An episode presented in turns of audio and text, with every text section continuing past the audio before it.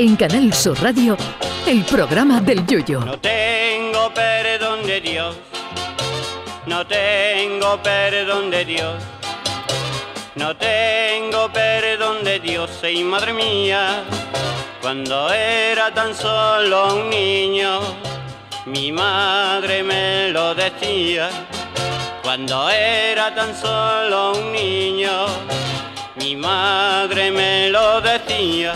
El Día de los Inocentes existe desde toda la vida, pero cuando uno se va haciendo mayor se da cuenta de cómo ha cambiado esto. Hace años, si leías en la prensa o veías en la tele una noticia y caías que era 28 de diciembre, directamente no te la creías porque podía ser falsa. Hoy en día te da igual que algún periódico, radio o tele te dé esa noticia un 24 de agosto que lo mismo tampoco te la vas a creer. El problema de todo esto gira en torno a la credibilidad de las personas. Hay algunos que te meten la trola más grande del mundo y te la crees y otros que te están diciendo una verdad como un templo y te estás riendo de ellos.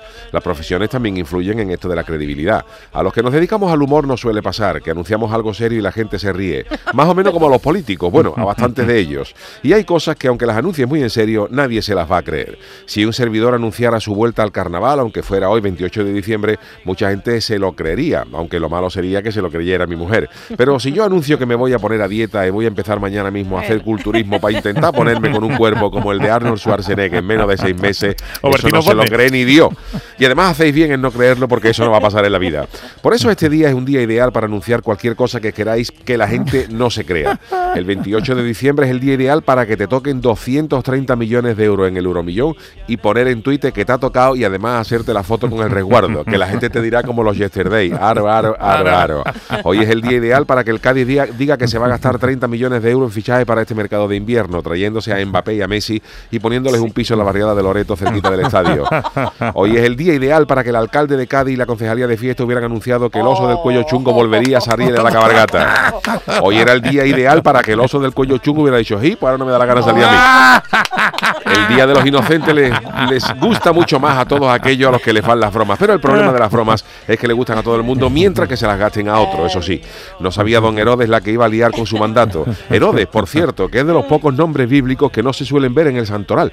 Yo no conozco a nadie que se llame Herodes. Eh, puede ser que por precaución de los padres, porque de chico nadie sabe a qué te vas a dedicar de mayor y llamarte Herodes siendo abogado o médico, vale, pero si te quieres ser pediatra o maestro de primaria llamándote Herodes, ruina pura.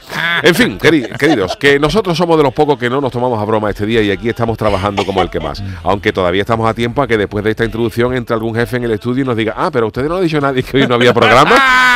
Yo de ustedes me esperaba cualquier cosa. Canal Sur Radio. Llévame contigo a la orilla del río. El programa del yoyo.